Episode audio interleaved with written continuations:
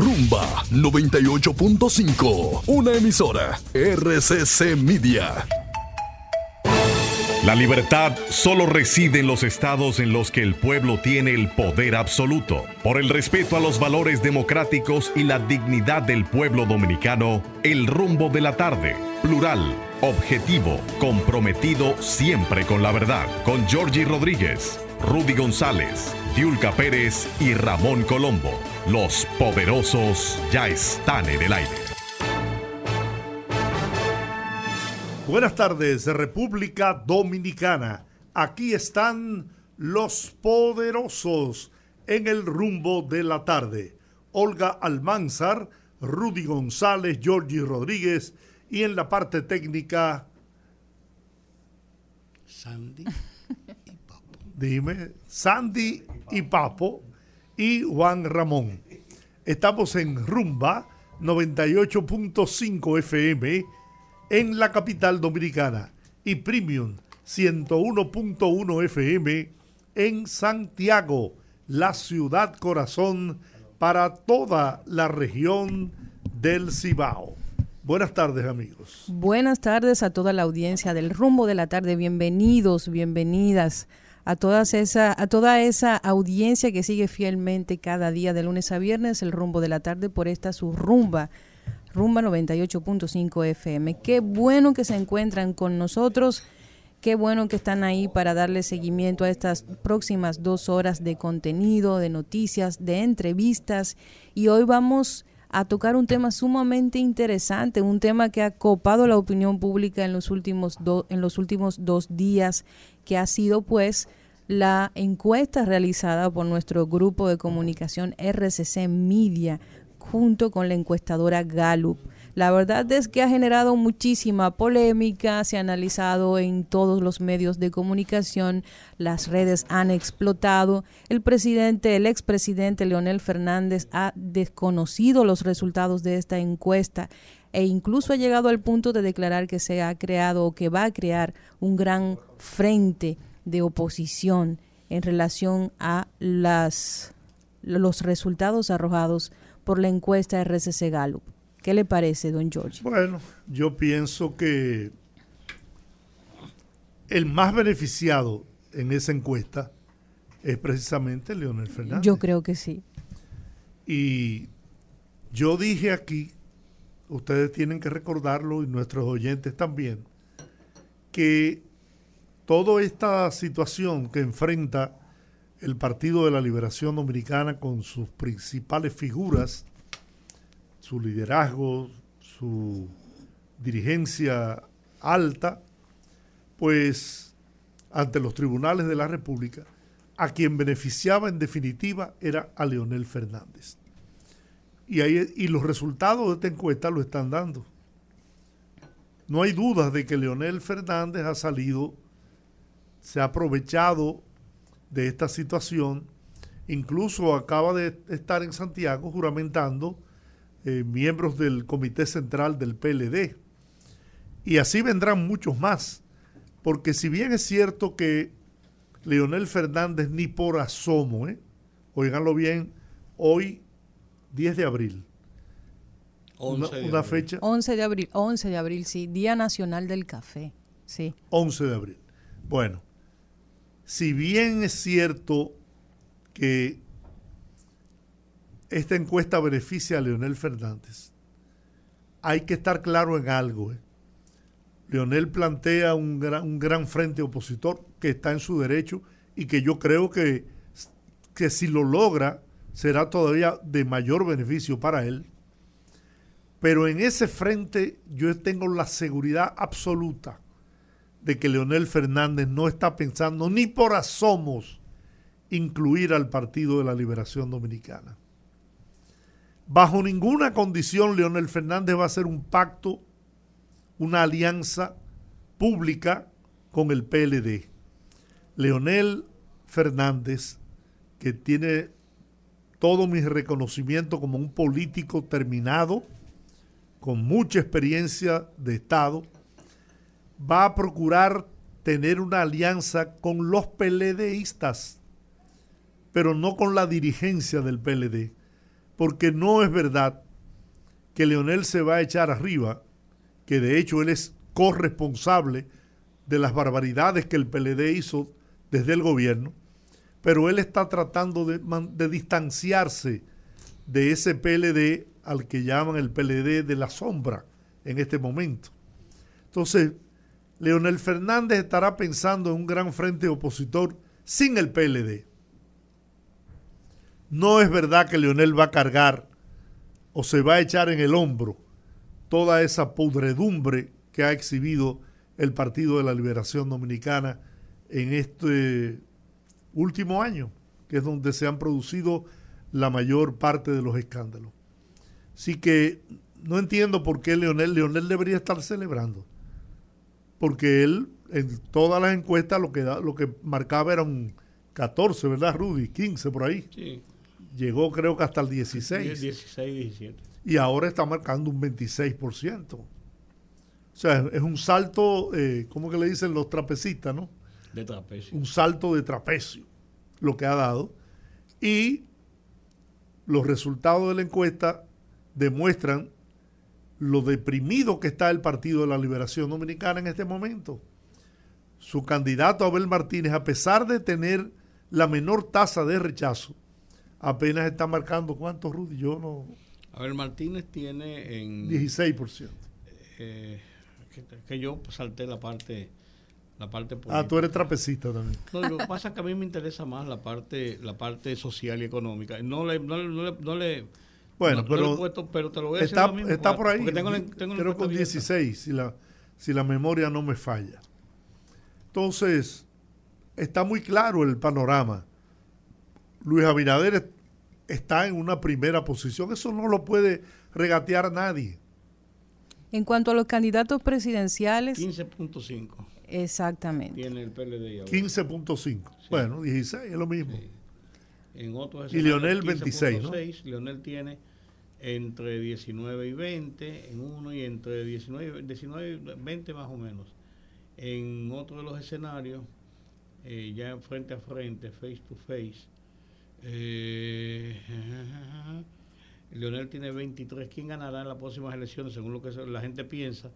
23 Leonel, 12 Abel, 48 Luis Abinader. ¿Y quién le gustaría a usted que ganara? Luis Abinader 46, 26%, se mantiene más o menos la misma tónica. Leonel Fernández y 17.3 Abel Martínez. Entonces, definitivamente esa encuesta lo que pinta es un escenario producto de la catástrofe, porque hay que decir, hay que ser honesto el PLD ha experimentado una catástrofe política. Yo no estoy diciendo que los PLDistas son responsables de los hechos cometidos porque la responsabilidad es individual. Pero ese, ese, ese, esa, esa nube, esa sombra que produce este escándalo, que hasta tanto un tribunal no lo declare culpable, son inocentes, pero están en una situación frente a la opinión pública, un pueblo que pedía sangre, que estaba en la valla pidiendo a gritos la condena y el enjuiciamiento de todas estas figuras señaladas por, la, por el rumor público y que ahora la justicia, el Ministerio Público acusa frente a los tribunales, pues ahí están los resultados de ese desastre que el PLD, producto del la inconducta, si es que se demuestra en los tribunales que así fue, de muchos de sus principales figuras, pues han contribuido a ese, a ese descenso del Partido de la Liberación Dominicana, otrora poderoso PLD. Esa es mi manera de ver las cosas. Yo faltan todavía meses, años para las elecciones. Todo puede cambiar. Pero yo, por lo que veo, y frente a la obra de gobierno que está haciendo Luis Abinader, no así muchos de sus funcionarios, pero él y el manejo honesto, pulcro que está dando a los recursos del Estado, creo que no tendrá dificultades para poder lograr el respaldo de la mayoría del pueblo dominicano ya sea en primera vuelta o si se produjera una segunda vuelta. Sí, yo creo que en la parte política, yo vuelvo y digo lo que decía ayer, la parte política a mí me gusta esperar porque de todo lo que se habla de la parte política en las encuestas, no está solamente de Gallup, sino en todas las encuestas, son percepciones hacia el futuro y son motivados por muchas razones. Una de ellas, por quién a usted le gustaría que fuera, quién usted cree que va a ser y eh, cómo usted cree que debe... ¿Por eh, quién usted votaría? Sí, y, y, cómo usted cree que es el escenario que se va a presentar en el momento. Se, se pregunta siempre sobre el presente, si fueran hoy las elecciones, pero las condiciones electorales del momento, el, pueblo no está en votaciones todavía, no está en elecciones todavía. El pueblo, eh, este es un pueblo que habla de, política todos los días y de elecciones todos los días y de candidatos todos los días. Pero eso, fue lo que yo dije, Rudy. No está en el proceso. El pueblo está en circo ahora. Sí, sí, sí, no está en el proceso, no está en el proceso en, electoral. Eh, ¿Sabe cuándo se va a poner en proceso? En las primarias, en octubre, y después se va a poner en proceso a partir del año que viene para las municipales y de ahí en el proceso para las presidenciales. Y ahí la gente va cerrando filas y los, los, los grandes huecos de personas que no sabe o no dice o no o no o no cree tal cosa que no ha tomado una decisión. los márgenes que da la encuesta se van a ir estrechando necesariamente. Eh, pero son realidades. No cabe dudas de que el PRM Luis Abinader y el PRM está en la cacería de buscar adeptos y desmembrar a los otros dos partidos principales de la oposición. El PLD está tratando de eh, sobrevivir al naufragio y el P, la, la, Fuerza del Pueblo está tratando de pescar en el río revuelto del PLD. O sea, ese yo creo que es el escenario puro y simple. Todo el mundo anda buscando.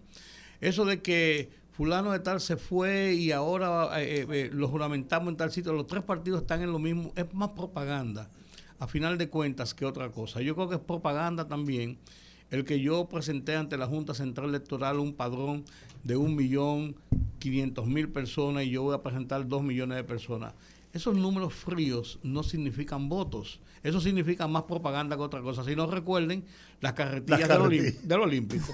no, pues, eso, pues, es que la, historia está ahí. Desde que dijiste eso, vino a mi mente de una vez. Y de todo el mundo. Aquel show de las carretillas. Como decía la Chapel, la historia la escribí. Es que está ahí la historia. nosotros no podemos contarla porque nosotros la vivimos.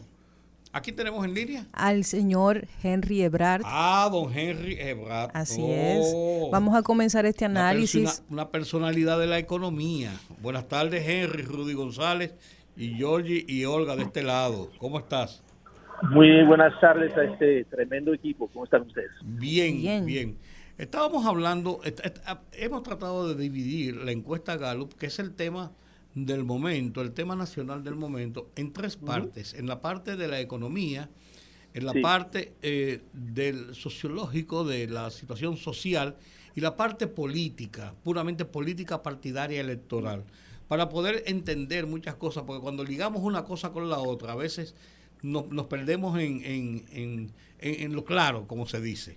Entonces, eh, yo quisiéramos conversar contigo básicamente sobre, si tú entras en el tema que tú quieras, pero básicamente sobre el tema de la economía, por tu experiencia, por tu profesionalidad como economista. ¿Tú tuviste tiempo de ver algunos detalles de la encuesta? Sí, cómo no, mira, yo, yo aproveché, como yo sabía que me iban a llamar, yo aproveché para, para leerla rápidamente, tratar de ver ese, los temas principales.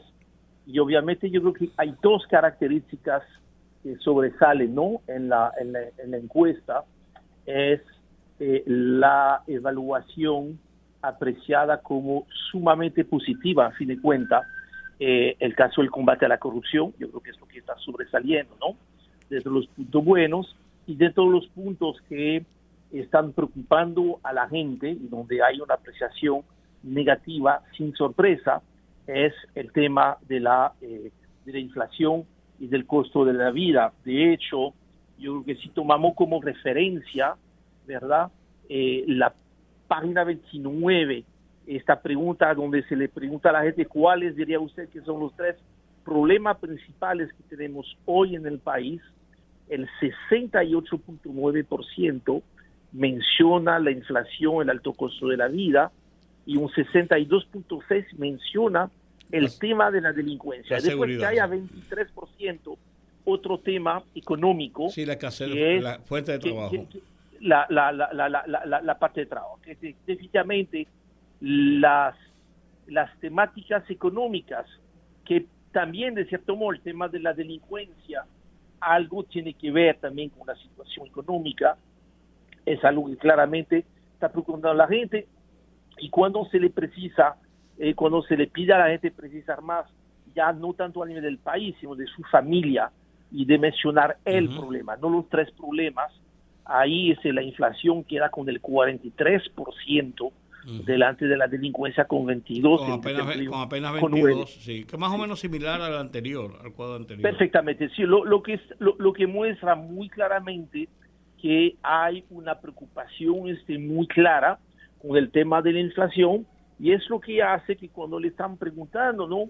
Eh, si entienden que están mejor que cuando inició el gobierno, es interesante ver que a pesar de la muy buena valoración que tiene el presidente Abinader, vamos a decir quizás más de un punto de vista político, eh, eh, en la parte de cómo la gente em, evalúa cómo está en la parte económica, que es la diapositiva 34, eh, hay un 52% que tiene que estar peor, eh, un 16% que está igual y un 30% que está eh, mejor, mejor, donde sí aparece una diferencia importante, porque obviamente hay este cruce de información entre la parte la parte de, qué provincia, de qué región, el género, de edad, hay cambio, hay cambio un poco, sí y nivel de educación. Es muy interesante ver que en esta percepción, ¿verdad?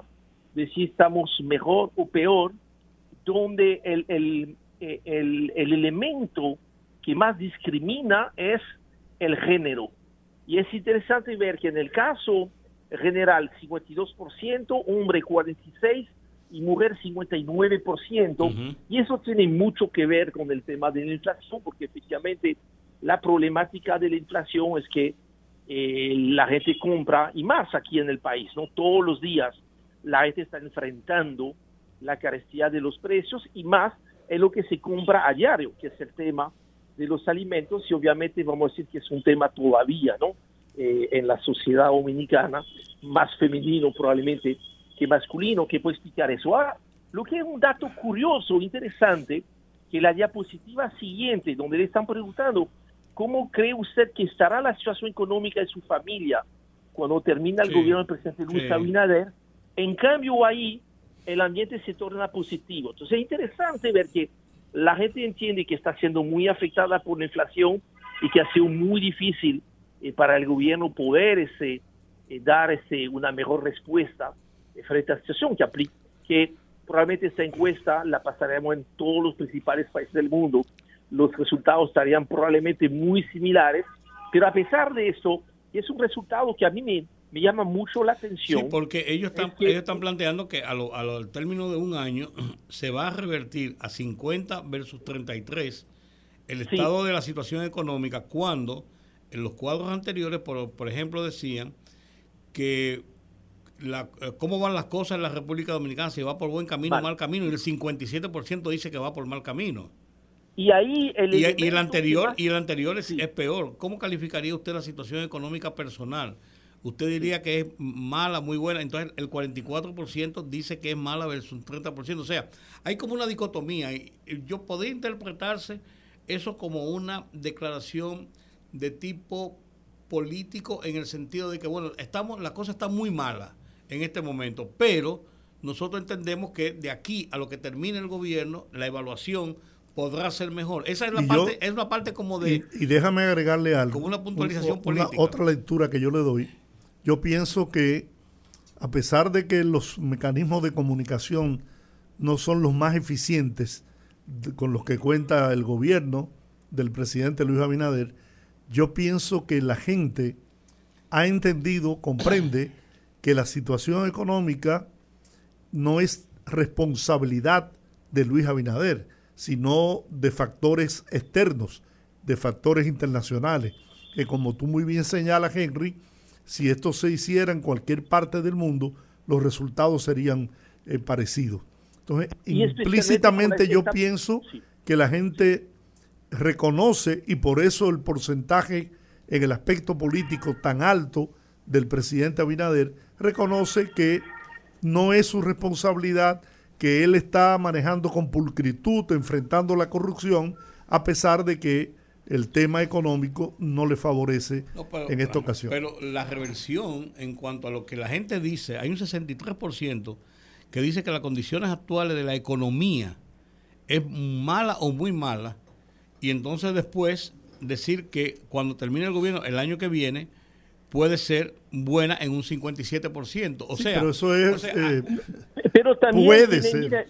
también, mira, también tiene cierta coherencia con la situación del ciclo económico, porque estamos probablemente ahora, desde, vamos a decir, el último trimestre del año pasado, el primer trimestre de este año, estamos en el momento más bajo del ciclo en la inflación. De la del COVID.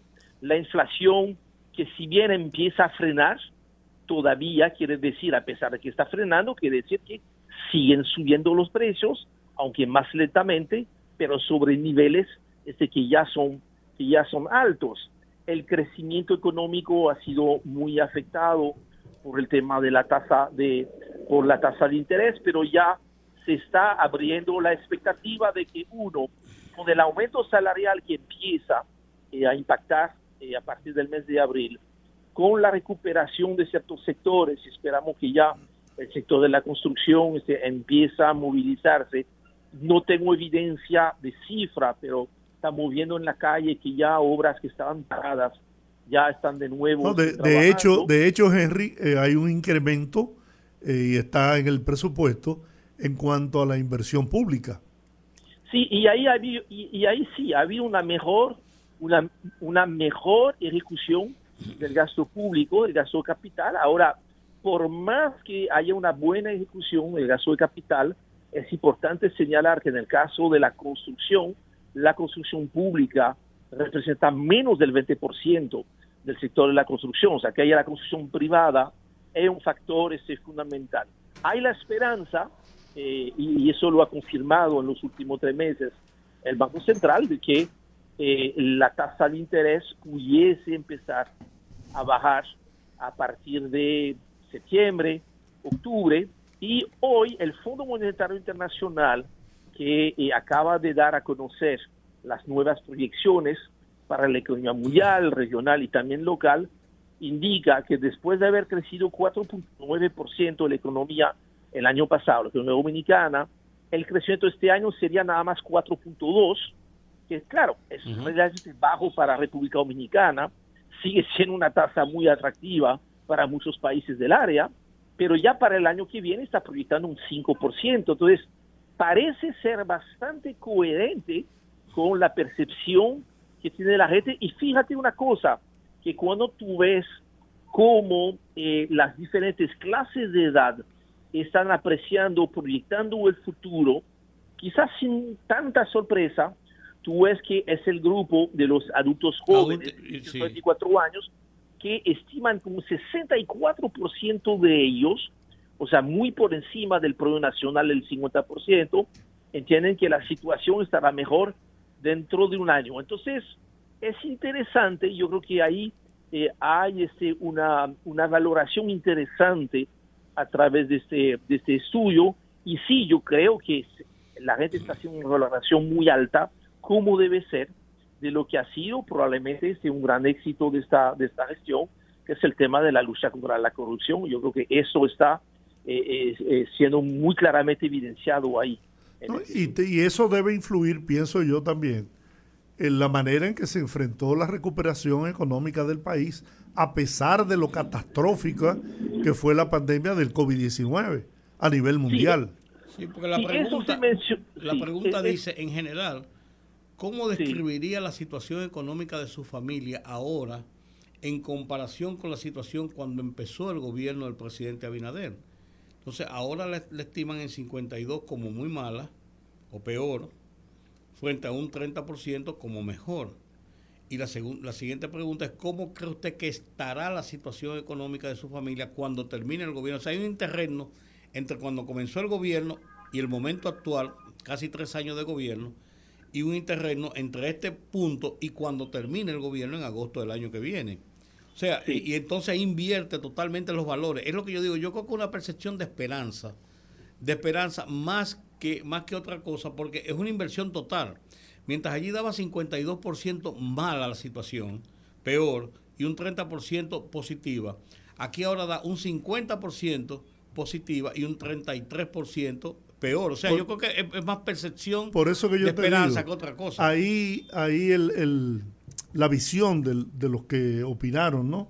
en esa encuesta es de que aspiran, tienen la esperanza, más piensan más emotiva, que el futuro, eh, la situación mundial cambiará, terminará la guerra de Ucrania, ya no habrá, el, el, el COVID será parte de la historia, aunque seguirá presente en nuestras vidas, y que todo eso conllevará un cambio en la economía mundial que por ende la República Dominicana se va a beneficiar también. Es lo que yo pienso. Sí, de, hecho usted ve que en cuando están eh, eh, eh, preguntando qué es lo mejor que ha logrado el gobierno de Luis Abinader, obviamente sobresale muy claramente la, el combate a la corrupción, un 17.2%. Ahí yo entiendo que es una, una pregunta con una respuesta única y después vienen tres temas, cuatro temas que tienen que ver con la parte económica. Construcción de, carreteras, ayudas sociales, estabilidad económica y obras realizadas. Entonces, yo creo que eh, eh, es bastante interesante eh, ver un poquito más en detalle todo esto. Y sí, un dato que muestra, pero eso parece que va a ser tarea de un próximo gobierno, que es que eh, cuando le preguntan a la gente, cuando durante muchos años la economía ha estado creciendo, ¿a quién cree usted que beneficia este crecimiento de nuestra economía? Oh, a los ricos. Ahí eso está muy claro, que A la el 69% a los ricos, a 21% eh, a los dominicanos, a todos, y apenas un 9% a los más pobres.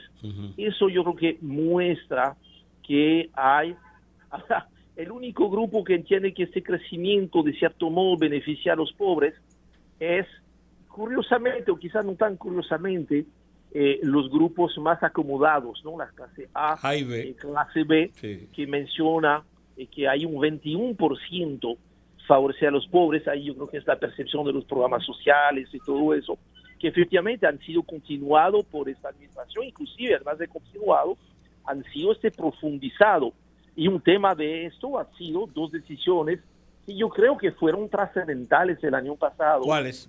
Que fueron el tema del subsidio a los combustibles, que ha seguido este año, y el tema de que se suspendieron los incrementos trimestrales que se van a hacer a la tarifa eléctrica. y yo creo que eso han sido temas también que aunque no salen en ninguna parte, ¿no? Eh, eh, tan evidentemente, ¿no? En la encuesta, yo creo que para mí han sido este, eh, cosas que han permitido que eh, el tema de la inflación no sea aún este, peor, ¿no? ¿Tú piensas que como tiene proyectado el Banco Central, la inflación en este año oscilará entre un 3 a un 4%? Mira, para el fin de año hay que tomar en cuenta que, mira, uh, los dos principales elementos que afecta la inflación es el tema de los combustibles y en el transporte y en el hogar, ¿no? Por el GLP y el costo de la electricidad y el costo de la comida. Entonces, ¿qué pasa? Del lado de la energía entendemos que por más que sigan subiendo y van a seguir subiendo los precios del petróleo, ya estamos por encima de 80 dólares. Y en mayo va a subir cuando, cuando reduzcan la, la, producción. Sí, un billón de barril. Sí, va a seguir subiendo, probablemente tengamos un precio más cerca de 100 que de 80 dólares a fin de año, pero eso no va a afectar la inflación en República Dominicana gracias al mecanismo del subsidio, o sea que los precios ahí van a ser congelados. El tema, el tema que puede ser un poco eh, eh, difícil es el tema de la comida, porque fíjense una cosa, de un lado, eh, la caída de los precios internacionales de los alimentos todavía no se ha visto acá. Ya la FAO publicó esta semana, indicó esta semana que ya llevamos 12 meses consecutivos con precios internacionales de los alimentos que están bajando y eso yo creo que ahí hay un potencial de trabajo para el sector gobierno de lograr, trabajando con los productores, los importadores, lograr que la baja de esas cotizaciones, especialmente todo lo que tiene con aceite y cereales que afecta el costo y el precio de la carne, ese que pueda empezar a verse el beneficio de eso. Lo otro es que lamentablemente el clima tan seco va a estar afectando los niveles de producción de los eh, frutos frescos y esto pudiese significar este eh, incremento, si un momento cuando hemos tenido una recuperación tan espectacular del sector turismo, que entonces tenemos una demanda adicional. Prácticamente aquí hay que dar esa comida a tres países, República Dominicana, los turistas y Haití. Y no estamos, no estamos con los niveles de producción suficiente eh, todavía ahora. Pero con el tema de la, de la inflación, con la congelación de eh, los precios de los combustibles, pienso que eso puede ser efectivamente una garantía para que siga bajando la inflación, pero lamentablemente que baje la inflación no quiera decir necesariamente que estén bajando los precios y yo creo que ahí la gente lo que quisiera ver, no tanto que baje la inflación, sino que bajen los precios. Y además de que bajen los precios, bajen las tasas de interés. Y mira, lo, lo que dijo el, el Banco Mundial ayer y el Fondo Monetario en su reunión del año, es que la proyección que se presume para América Latina va a ser entre 2, 2 puntos algo. El crecimiento por República Dominicana la colocó por encima de lo que plantea el Banco Central y habló de 4.5, 4.5.5 incluso. O sea, ellos la, proyectan por encima, aunque va a ser la mejor, el mejor crecimiento de América Latina hasta este momento, ellos la proyectan por encima de lo que plantea el Banco Central. Sí, va a haber casos, este, vamos a decir, casos excepcionales donde va a haber, habrá tasas de crecimiento mayores, el caso de Venezuela, pero que eh, Venezuela eh, perdió el 80% de su economía. Entonces es normal que empiece a tener ya exhibidas tasas importantes, pues una base tan reducida que eso no es tan significativo. Y el caso excepcional de Guyana, que por el boom petrolero eh, va a estar registrando probablemente tasas de crecimiento entre un 25 y un 30%. Fuera de esto, ya es importante señalar que ya República Dominicana ya pasó a Ecuador y ya se ubica como la séptima mayor economía de, Latinoamérica. Entonces, creo que esos son, esos son datos que son interesantes, pero vamos a ver cómo evoluciona eh, el tema, cómo responde el mercado con el inicio del incremento salarial, que ya la gente va a empezar a percibir con esta primera quincena, ya va a empezar a ver ese un pequeño aumento. Vamos a ver también cómo este aumento del salario mínimo se puede eh, trasladar al resto de la escala salarial que a veces eh, pasa algo de eso. En fin, yo entiendo que quizás la economía no quede tan mal como se eh, eh, esperaba a principio de a principio de año y aquí un factor fundamental va a ser la posibilidad de que empiece a bajar la tasa de interés a partir de septiembre octubre yo creo que hay una real hay, hay un espacio absolutamente posible para eso si ustedes leen los últimos cuatro comunicados de la Junta Monetaria eh, eh, eh, es lo que están dejando ahí en filigrana, ¿no? En el, en el, en, el texto. Y de hecho ya tenemos cuatro meses que ya no sube la, la, tasa. Y eso yo creo que es algo Por ejemplo, la tasa de política monetaria. Sí ha subido la tasa de interés hace dos meses por parte de los bancos. Y eso es algo donde también yo creo que el propio gobierno tiene instrumentos para asegurarse de que no sigan subiendo las tasas al nivel de los bancos, porque eso sí pudiese eh, eh, afectar la posibilidad de una recuperación más rápida ¿no?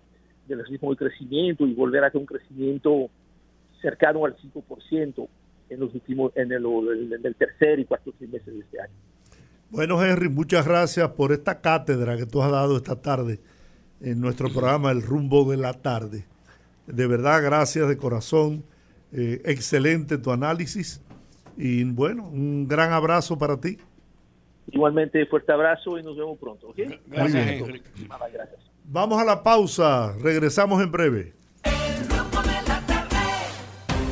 Fogarate en la radio con Ramón Colombo. Se titula Gran Conquista Ignorada. La Fundación Seguridad Social para Todos difunde por Tu Seguridad Social, su espacio en YouTube, toda la información sobre los derechos de los afiliados al Sistema Dominicano de Seguridad Social. Derechos a 22 años de haberse logrado dicha conquista, que son ignorados por el 98% de los dominicanos, lo cual es una de las principales causas de tanta inequidad, querellas e insatisfacción. Afiliarse a dicho espacio, estar al día y sumarse a las demandas públicas de respeto a la ley 8701 es un paso importante en el propósito de hacer valer la conquista social más importante de nuestra historia. Adelante. Fogarate en la radio con Ramón Colombo. El rumbo de la tarde, el rumbo de la tarde, el rumbo de la tarde. Bien, continuamos con este esfuerzo del rumbo de la tarde por analizar, desmenuzar el contenido de la encuesta Gallup que fue publicada ayer por los medios de comunicación RCC Media, ¿no? Y ya vimos la opinión de la parte económica por una autoridad en la materia, el economista Henry Ebrard. Y ahora vamos a, analizar con otro eh, gurú de la política, analista político, mercadólogo político, Reniero Casoni, politólogo, está con nosotros un gran amigo de, de mucho tiempo que siempre colabora con nosotros. Amigo tuyo, me debe un café a mí. Buenas, Raniero. Buenas tardes. Buenas tardes. Hola. Buenas tardes, don Jordi. Buenas tardes, don Rudy. ¿Cómo están ustedes? Muy bien, muy bien. Diciendo que, que, que, no, que haga un gurú una cosa. Me debe un café a mí, si no, no, no le pongo la etiqueta. Ah, bueno. Cuando, vamos a ponerle de una vez hora y No, no, no, eh, Eso, eso, lo hablamos tú y yo. en el aire no, porque no nos cojan la seña. Bien, bueno, nos gustaría escuchar tu análisis sobre la parte política de los resultados que arrojó esta encuesta presentada por Gallup en el día de ayer.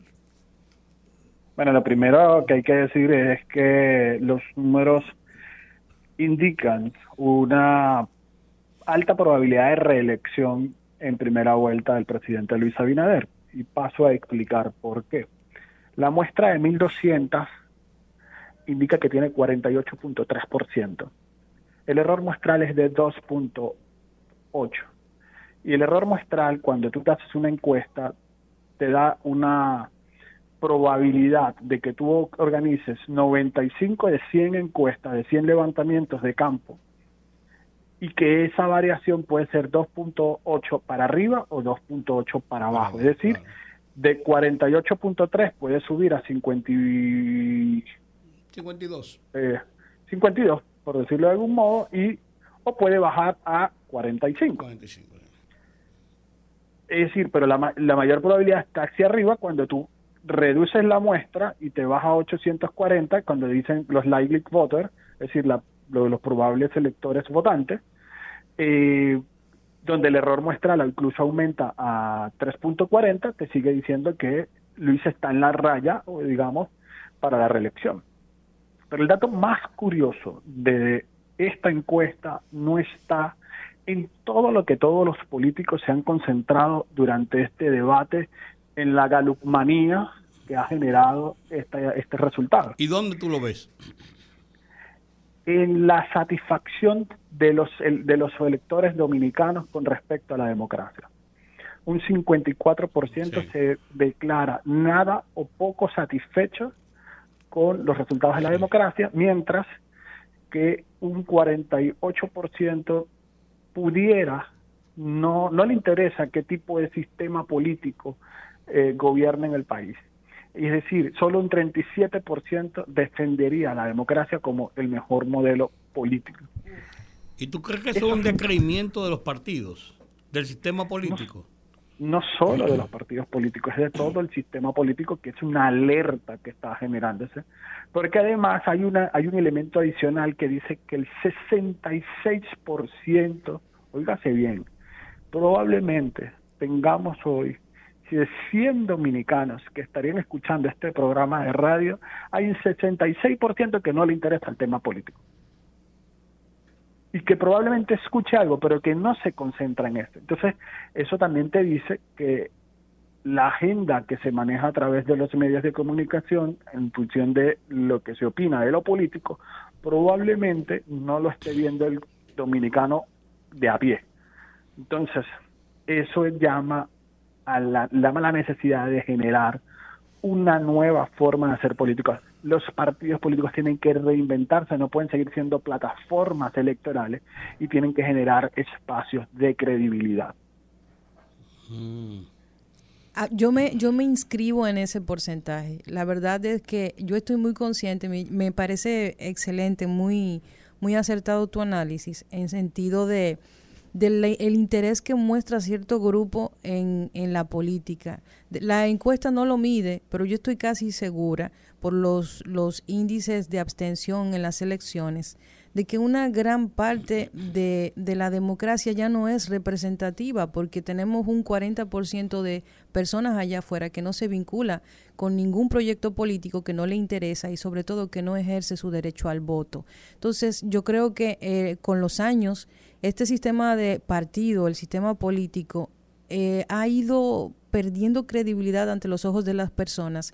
Y el hecho de que un treinta y pico de por ciento de personas esté dispuesto, solo ese porcentaje, a defender la democracia, es un síntoma bastante peligroso y que debería comenzar a, a, hacer pensar a la clase política en la reinvención o en el cambio del sistema, porque realmente eso da pie para que en cualquier momento aparezca una figura quizás carismática que pueda capitalizar ese descontento a través de, un, de una propuesta completamente antidemocrática. El tema de ahí, ahí está, eh, escúchame, eh, Reiniero, es, el hecho de que ese 48% que dice que mm, eh, no le importa eh, el tipo de gobierno que tenga el país, la franja del, 36, del 37% dentro de esa franja, la mayor, sí habla de que le interesa que sea eh, preferiblemente un sistema democrático y, y, no apuesta en favor de un gobierno eh, autoritario. Apenas un 8% eh, anda en, en, esos en esos eh, en esos números. Bueno, eh, primero agradecido también con Olga por, por el aporte que acaba de hacer justamente el tema de de que hay un desconcierto sobre el sistema político y más allá de la representatividad es que de la democracia representativa es que la política solo se activa para aquellos ciudadanos que realmente participan. Por tanto, la toma de decisiones se aduce a ese porcentaje de la población. Hay un 37% que dice efectivamente que defiende la democracia, hay un 8% que quiere, bajo algunas circunstancias, un gobierno autoritario. Eh, y hay un 48% que no le interesa. Es decir, estamos hablando de que hay un 56% que no está convencido de que la democracia es el mejor modelo o que hay un 48% que pudiera ser cualquiera. Pero además, vuelvo y repito, hay un 66% que no se inscribe eh, 65%, perdón, que no se inscribe en, que no está interesado en la política, que no le interesa, tampoco o nada interesado. Eso, eso es más complicado.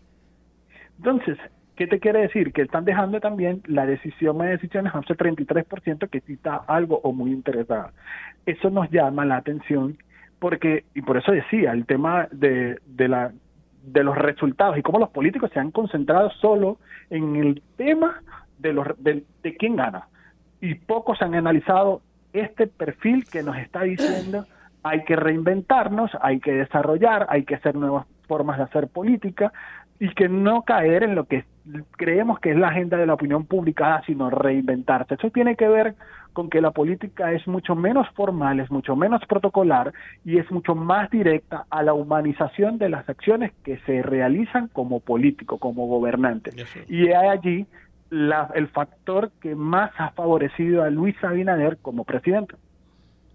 Eso es así, pero a mí me preocupa los niveles de, de eh, ideas de la gente, de, estadísticas de la gente que establece que el 45% de la gente cree que las elecciones son fraudulentas en República Dominicana y es el mecanismo idóneo del proceso de la democracia para la escogencia de sus gobernantes.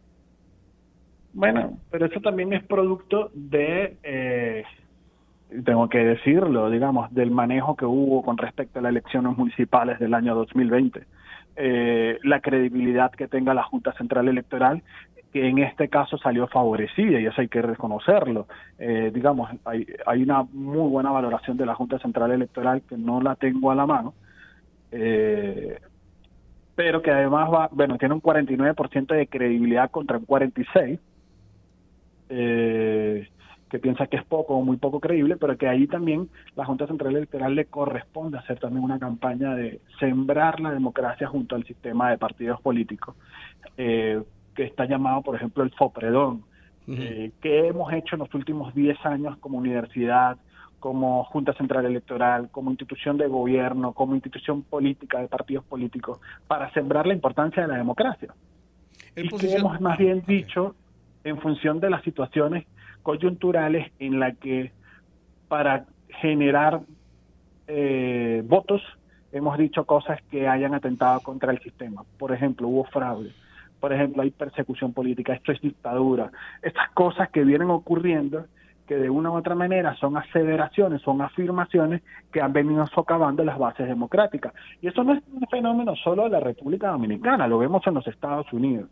Vemos como Donald Trump también aduce que hay una persecución política, tampoco reconoció una derrota electoral. Entonces, hay una tendencia a que los regímenes democráticos cada vez tengan menos credibilidad y que por esa búsqueda del voto por el voto está socavando las bases de lo que es un sistema plural, imperfecto, pero que nos garantiza libertad y derechos humanos. en el plano independiente, ah, escúchame, Jordi. No, no, está En el plano independiente, Leonel Abel eh, Abinader, pareciera, y PLD, Fuerza del Pueblo, PRM.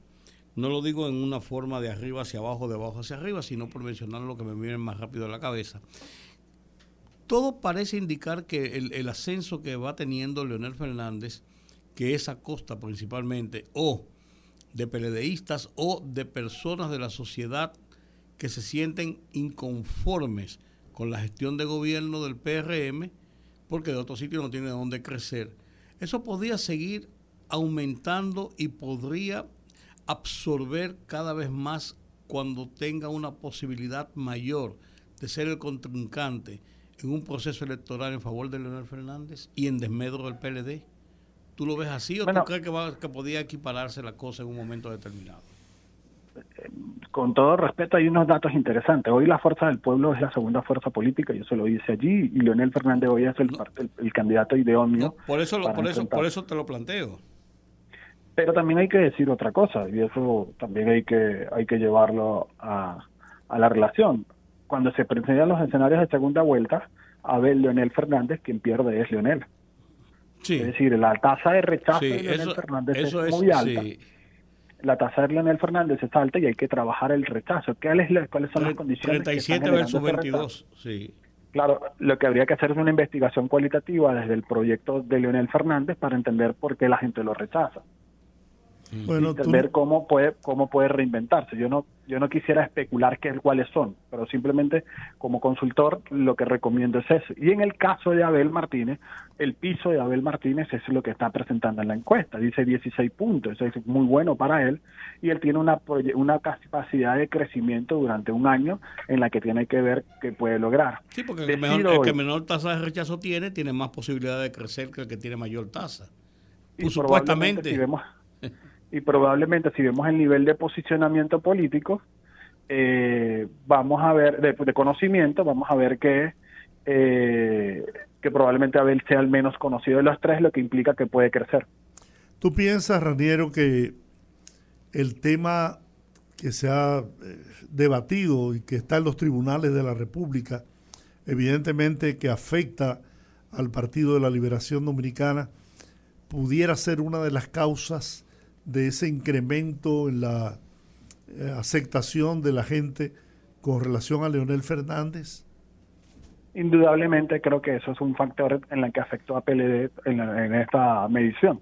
Está en medio del torbelino de unas situaciones en las que eh, probablemente haya afectado la percepción de lo que ocurrió dentro del PLD y que hay que ver también que el PLD, yo solo tengo que decir, el PLD tiene cosas muy buenas que decir, cosas de obras que se desarrollaron, que no se hizo por Leonel Fernández, no se hizo por Danilo Medina, sino por un equipo de gobierno. Y eso no lo ha sabido comunicar ni capitalizar el PLD.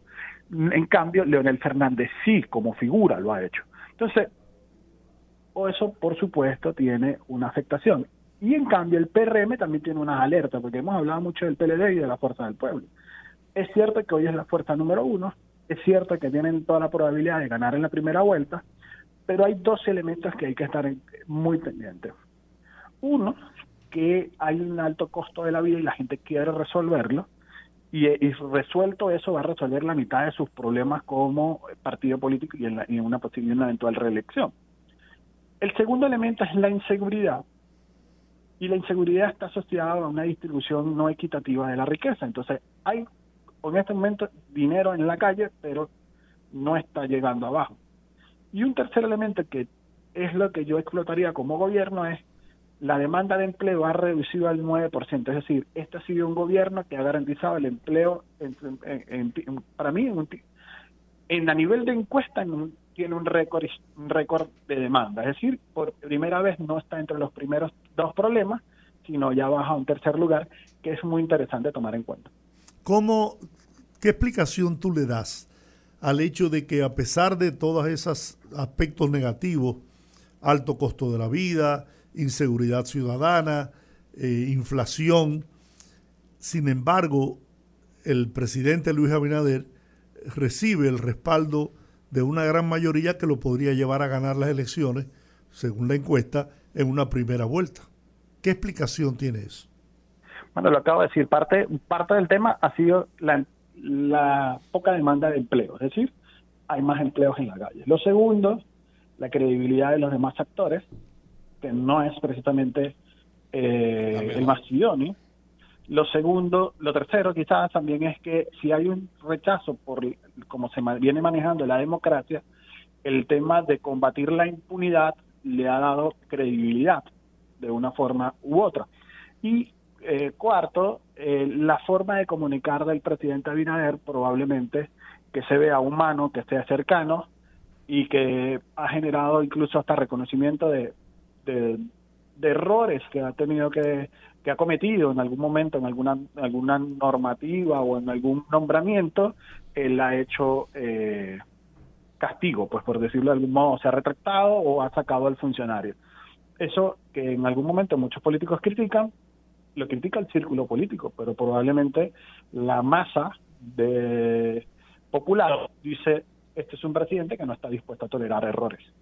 Raniero, hay un término que has utilizado en, en varias ocasiones que es comunicación. ¿Qué tan efectiva sea la comunicación de cara a un año que es preelectoral? Teniendo en consideración las deficiencias que ha mostrado el gobierno para comunicar incluso cosas que son positivas, que quizás no mucha gente en la población lo, lo sabe o que no se ha sabido dar a conocer. ¿Qué tan importante en esta época va a ser el elemento de comunicación, teniendo en consideración que ahora se trata más de percepción en cuanto a conquistar el electorado. Tenemos a Leonel Fernández, un gran orador, un gran comunicador. Tenemos a un PLD pasando por una crisis, pero tenemos a un gobierno que también ha tenido una crisis en materia de comunicación. ¿Qué tan relevante será ese elemento en las elecciones próximas? que la victoria de Luis Abinader va a depender de lo poco que se equivoque de ahora en adelante y que tanto se equivocarán los demás.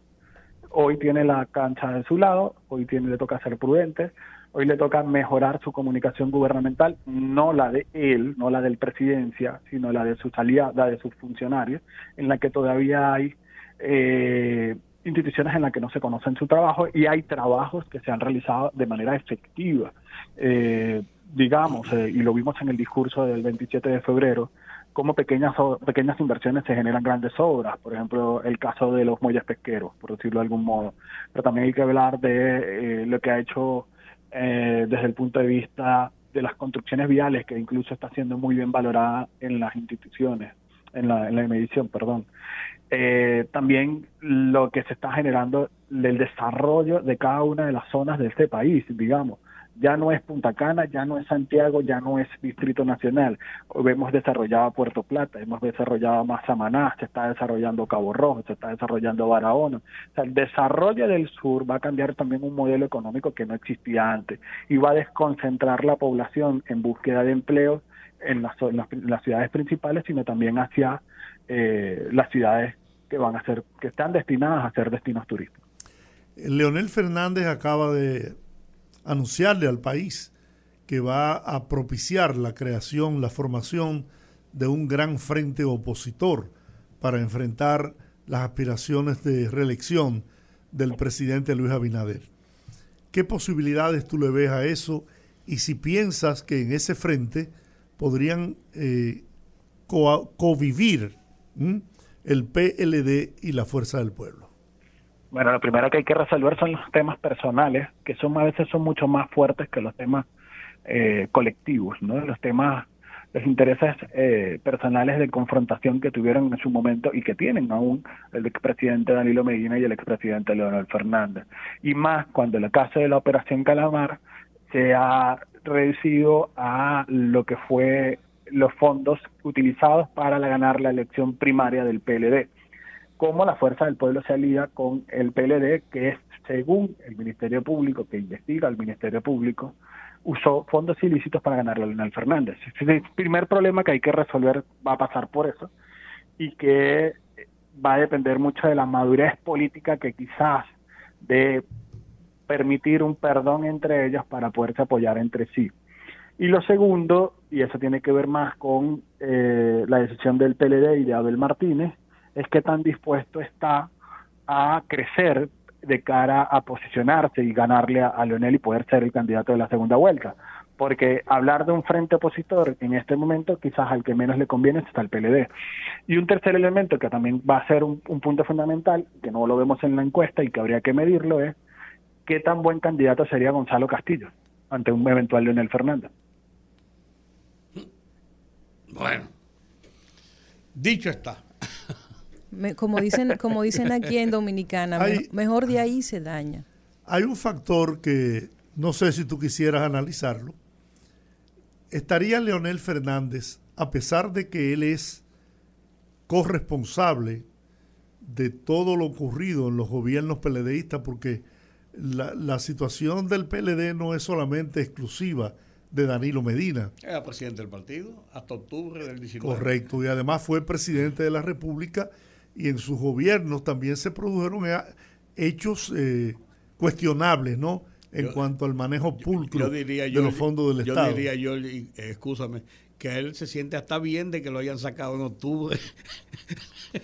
¿Tú piensas que estaría Leonel dispuesto a cargar con esa, aunque aparentemente luce como que él ni se ha enterado, ¿no?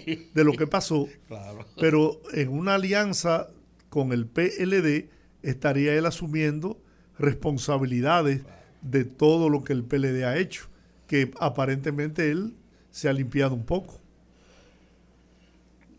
Habrá que ver, eso habría que preguntárselo a él. Te saliste de abajo de la patana. ¿eh?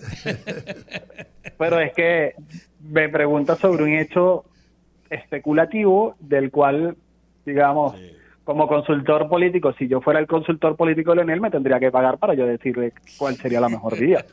Este, todo, toda consulta de ese tipo genera honorarios y esa es la importancia de contar con un equipo de consultores y quiero aprovechar el, el momento para, para hablar de eso porque lo que te está diciendo es que la gente no quiere saber de política. Entonces, ¿cómo le comunicamos al 66% de la población que no quiere saber de política? Y cuando estamos acostumbrados a una agenda tradicional, protocolar de la política, cuando estamos acostumbrados a creer que porque somos candidatos la gente ya sabe que somos candidatos, cuando estamos acostumbrados a decirle a la gente, yo soy el candidato, yo soy la persona, cuando realmente lo que la gente quiere sentir es por qué tengo que votar por ti, quién eres tú y cómo hago yo para creer en las causas que tú me pones me estás proponiendo. Eso es la nueva consultoría política y es el nuevo tiempo en el que estamos, en esta nueva era en donde la democracia está en riesgo y donde tenemos que ser y tenemos que ser más proactivos y tenemos que invertir y gastar menos en lo de política. Si seguimos gastando en la política, estamos comprando los votos, votos que no sabemos si van a llegar porque ya quedó demostrado en la última elección que la gente te va a decir que vota por ti, recibe su cuarto y no vota. Lo segundo, seguimos gastando y seguimos en ese modelo o vamos a un modelo de construcción de una capital propio en la que puedas ganar las elecciones. Eh, ¿Habrá espacio? Perdón, nada más decirle a Cristian Jiménez, gracias por estar con nosotros y, y tienes razón. Estamos hablando con René, Renier, Reniero, Raniero Casoni quien es consultor eh, político y ha trabajado ya por un buen tiempo en República Dominicana. De hecho, es dominicano, dominico venezolano. sí, pero ya, ya está platanado aquí. Raniero, eh, finalmente, abusando de tu generosidad y amistad, ¿hay espacio para un, una nueva fuerza política, un, un nuevo liderazgo con miras al proceso electoral? Del próximo 2024? No va a ser determinante para el 24, pero sí para el 28. Si hay espacio, el problema es qué tan diferente y qué tan disruptivo lo puedo hacer en menos de 15 meses. Bueno, bueno bien, pues, perfecto, Raniero Casoni, gracias. Dicho está.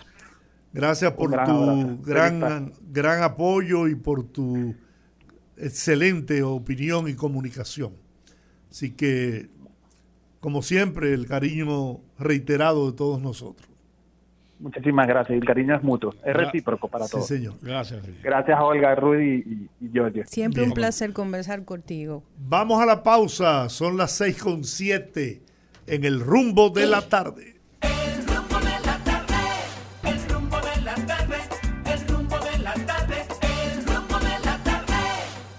Seguimos aquí en el rumbo de la tarde. Qué bueno que siguen con nosotros. Gracias por el placer de su sintonía. Y vamos a seguir pues en este análisis de la encuesta RCC eh, Gallup. Y vamos ahora a abordarlo desde otro punto de vista. Vamos a hablar del tema social. Y para hablar sobre eso tenemos con nosotros vía telefónica al señor Samuel Sena, presidente del Consejo de Desarrollo Económico y Social de Santo Domingo. Bienvenido, señor Sena, al rumbo de la tarde. Hola. Hola. Sí, buenas. Sí. Buenas, bienvenido. Gracias, gracias a todo el panel de Rumbo de la Tarde por permitirme compartir unas cuantas palabras con ustedes en la tarde de hoy. Sí, nosotros estamos analizando el tema de la encuesta Galo, eh, me supongo, que usted la ha desmenuzado, y hemos hablado de la parte económica, eh, hemos, hemos conversado sobre la parte política y nos gustaría entrar eh, con ustedes en, las consideraciones sobre el tema social, lo que plantea la encuesta sobre cómo el dominicano en este momento ve su situación, ve eh, hacia dónde va la ejecutoria eh, gubernamental, cómo la situación de la economía nos afecta, o sea, un, panorama general en, en, este sentido. Bueno, eh, sí, precisamente vemos como eh, tres eh, temas o elementos fundamentales siempre salen a relucir en la mayoría de este tipo de estudios. Sin entrar en el, en el cuestionamiento al muestreo, el, el tema del alto costo de la vida y la inflación siguen marcando la principal preocupación que le genera a los dominicanos, al igual que el tema, en segundo lugar, de la seguridad, los atracos, la violencia y, eh, en tercer lugar, el desempleo.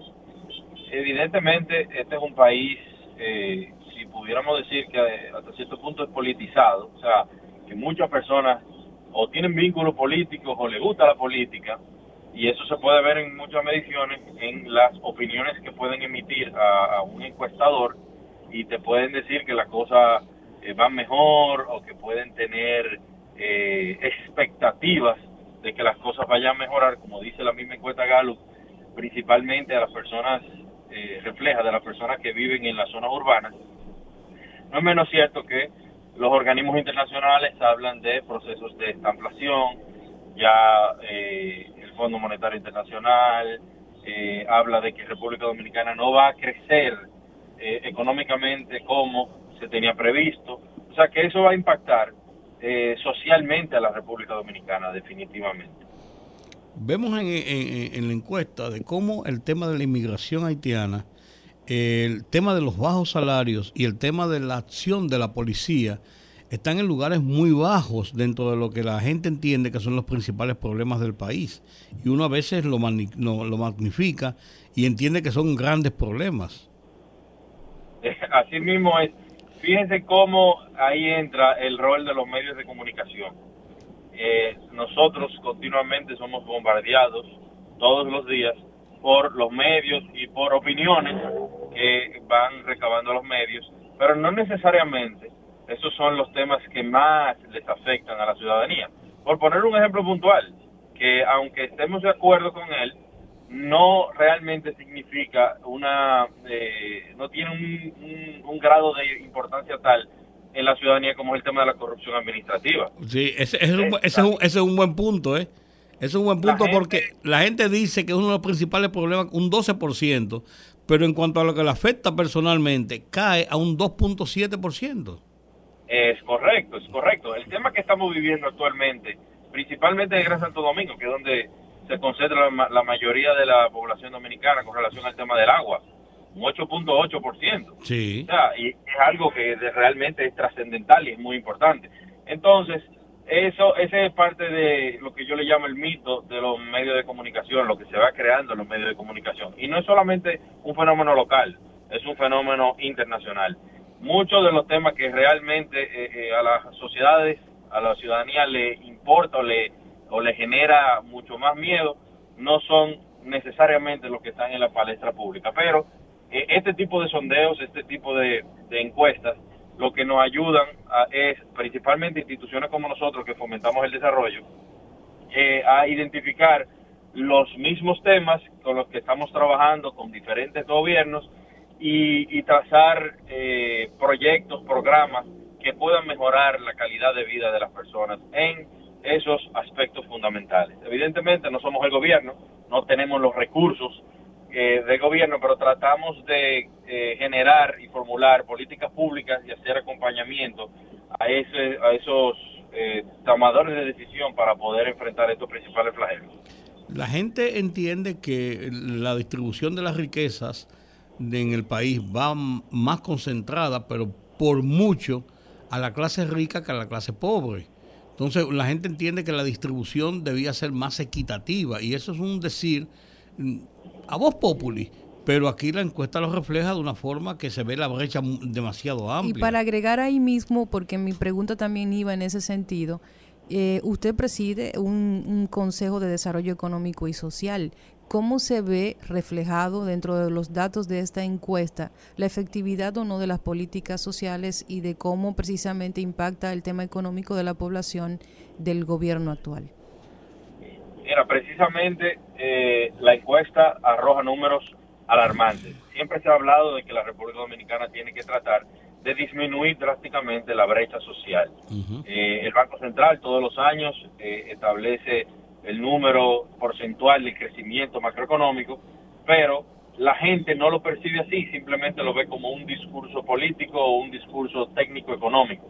desde el punto de vista del gobierno, tiene que llamarlos a a reflexión, porque yo sé que desde el punto de vista político ellos han asumido este sondeo como algo positivo, pero entonces si lo toman como bueno y válido desde el punto de vista político, sería bueno que lo, que lo analizaran y que hicieran una autorreflexión, porque eh, habla de la gran eh, brecha social y que las personas, o ese muestreo, eh, se refiere a que más que nunca entiende que la brecha ha aumentado y que las políticas que está ejerciendo el gobierno eh, se ven más eh, vinculadas a fortalecer o a beneficiar a sectores eh, de la élite dominicana. no, necesariamente, no necesariamente esa es la realidad, pero si esa es la percepción que tiene la mayoría de la ciudadanía, es algo que el gobierno tiene que abocarse as soon as possible, como dicen los americanos,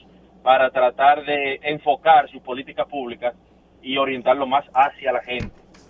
En una brecha muy amplia, porque si estuviera más cerca uno dijera, bueno, eh, pues, hay, hay y no hay, pero es muy amplia la brecha, entre 60 y 74 eh, son los niveles de porcentaje que se entiende que va más eh, la, el crecimiento hacia la clase rica que hacia la clase pobre.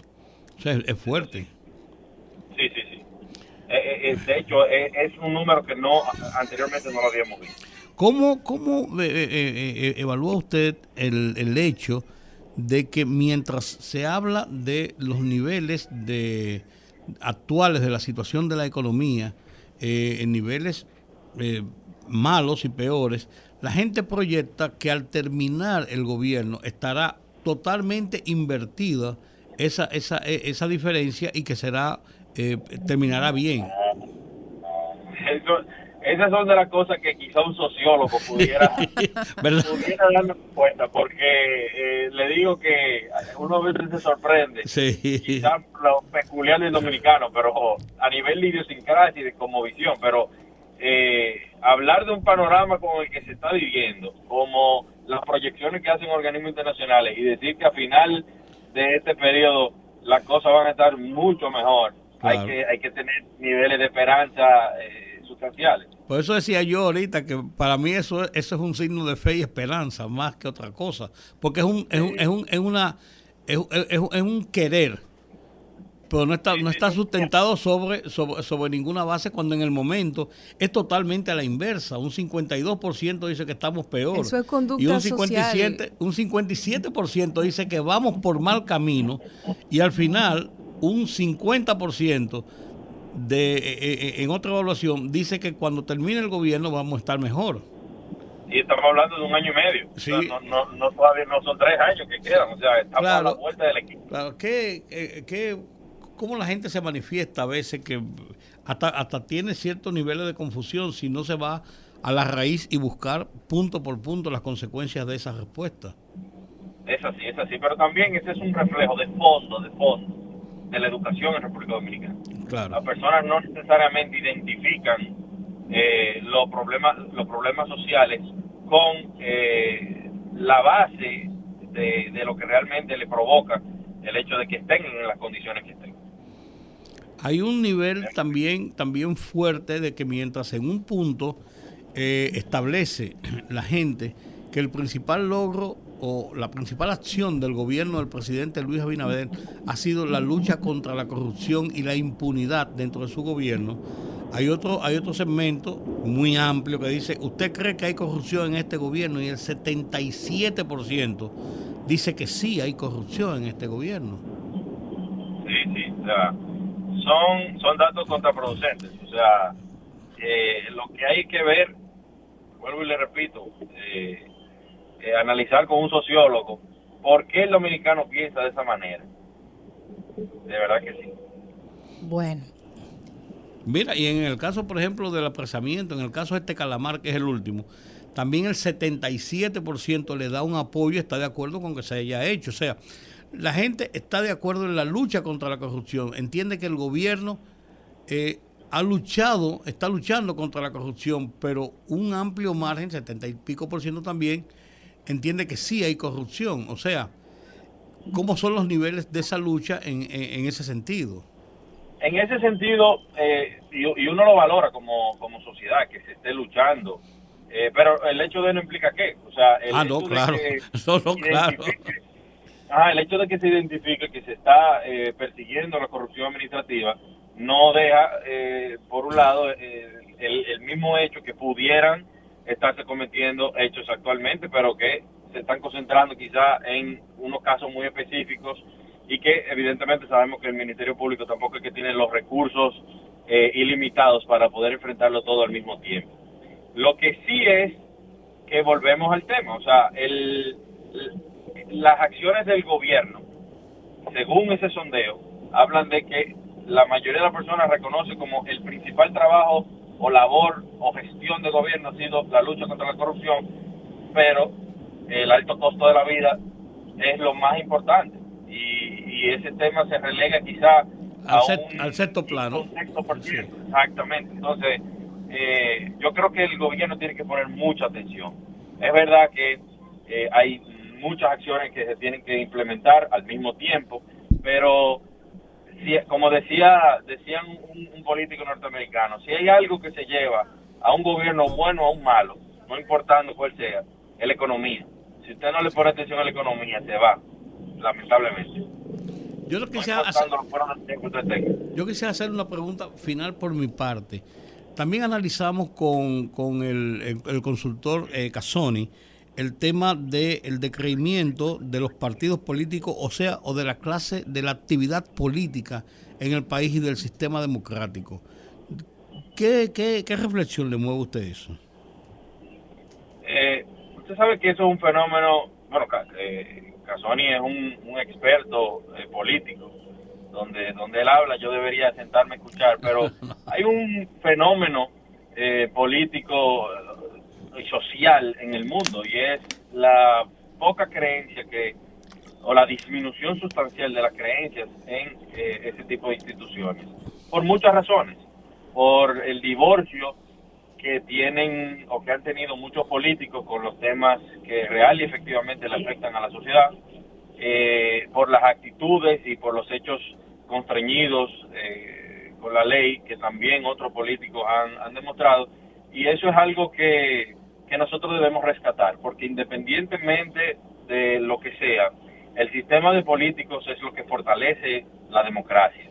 Y nosotros como institución creemos firmemente en que el sistema de partidos tiene que ser fortalecido, tiene que ser regulado, porque de hecho participamos como co-coordinadores en la mesa de modificación de la ley electoral y de partidos políticos en el marco de, de las 12 reformas que se llevaron a cabo en el Consejo Económico y Social y desde ahí también lo planteábamos, el fortalecimiento del sistema de partidos, pero a través de la transparencia, de, la promoción de la equidad y de otros temas que son fundamentales para que la sociedad vuelva a creer en los partidos políticos. Eso es importante realmente. Bueno, pues muchísimas gracias, señor Samuel Sena, presidente del Consejo de Desarrollo Económico y Social de Santo Domingo, por este tiempo y este análisis que nos ha regalado en el rumbo de la tarde. Gracias a ustedes. Buenas tardes. Buenas tardes. A ustedes, amigos, no se muevan porque en el próximo segmento vamos entonces a escucharlos a ustedes y hablar también de la encuesta. Sí, claro que sí. Así que vamos a la pausa y regresamos en breve. Conectando con la gente, que el pueblo hable en el rumbo de la tarde. 809-682-9850. Repito, 809-682-9850. Las internacionales en el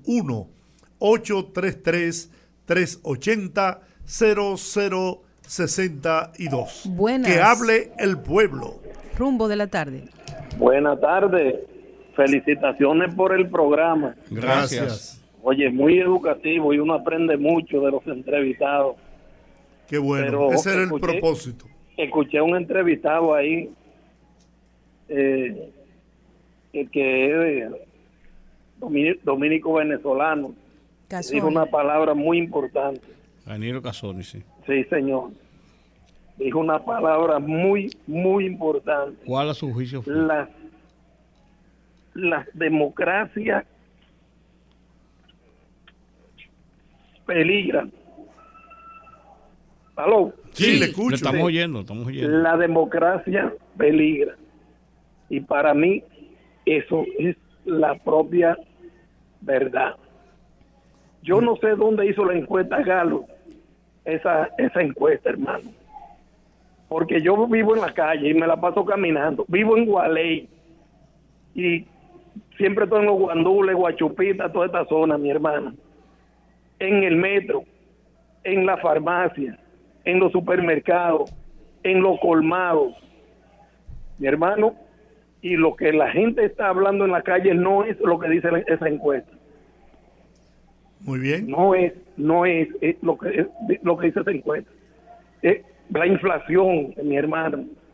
la, medicina, cuando uno va a la farmacia. Mire, la democracia para mí está en peligro. Y esa encuesta la hicieron en un sitio, yo creo que en una oficina de gobierno. No, lo que pasa es que es una muestra, mire, es una muestra de 1.200 personas. Oiga, pero no la hicieron donde que vengan a los barrios y miren el desempleo que tenemos, la miseria, los muchachos perdiéndose en la droga porque no lo toman en cuenta. ¿Dónde están los programas para los jóvenes? Se ofreció un programa del primer empleo para los jóvenes. ¿Dónde está ese programa? En el, en el cambio de la campaña se ofreció eso y, yo luché por la campaña de Abinader.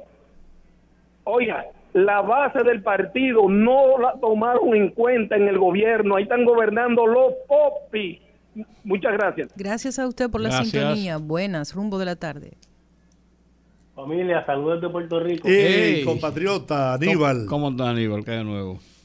Estamos de maravilla. Mira, la, la, la encuesta, eso es un glosario de, de, para entender al dominicano, pero dentro de la cosa que, que eh, hay cosas que el, PRM y el gobierno tienen que, poner la atención en una, en una parte, creo que un 60 y algo, reconoce que el gobierno lo está haciendo bien, pero cuando hay una pregunta que le dice que si le gustaría que, que otro, otro, otro, otro, otro partido gobierne, prácticamente hay un empate.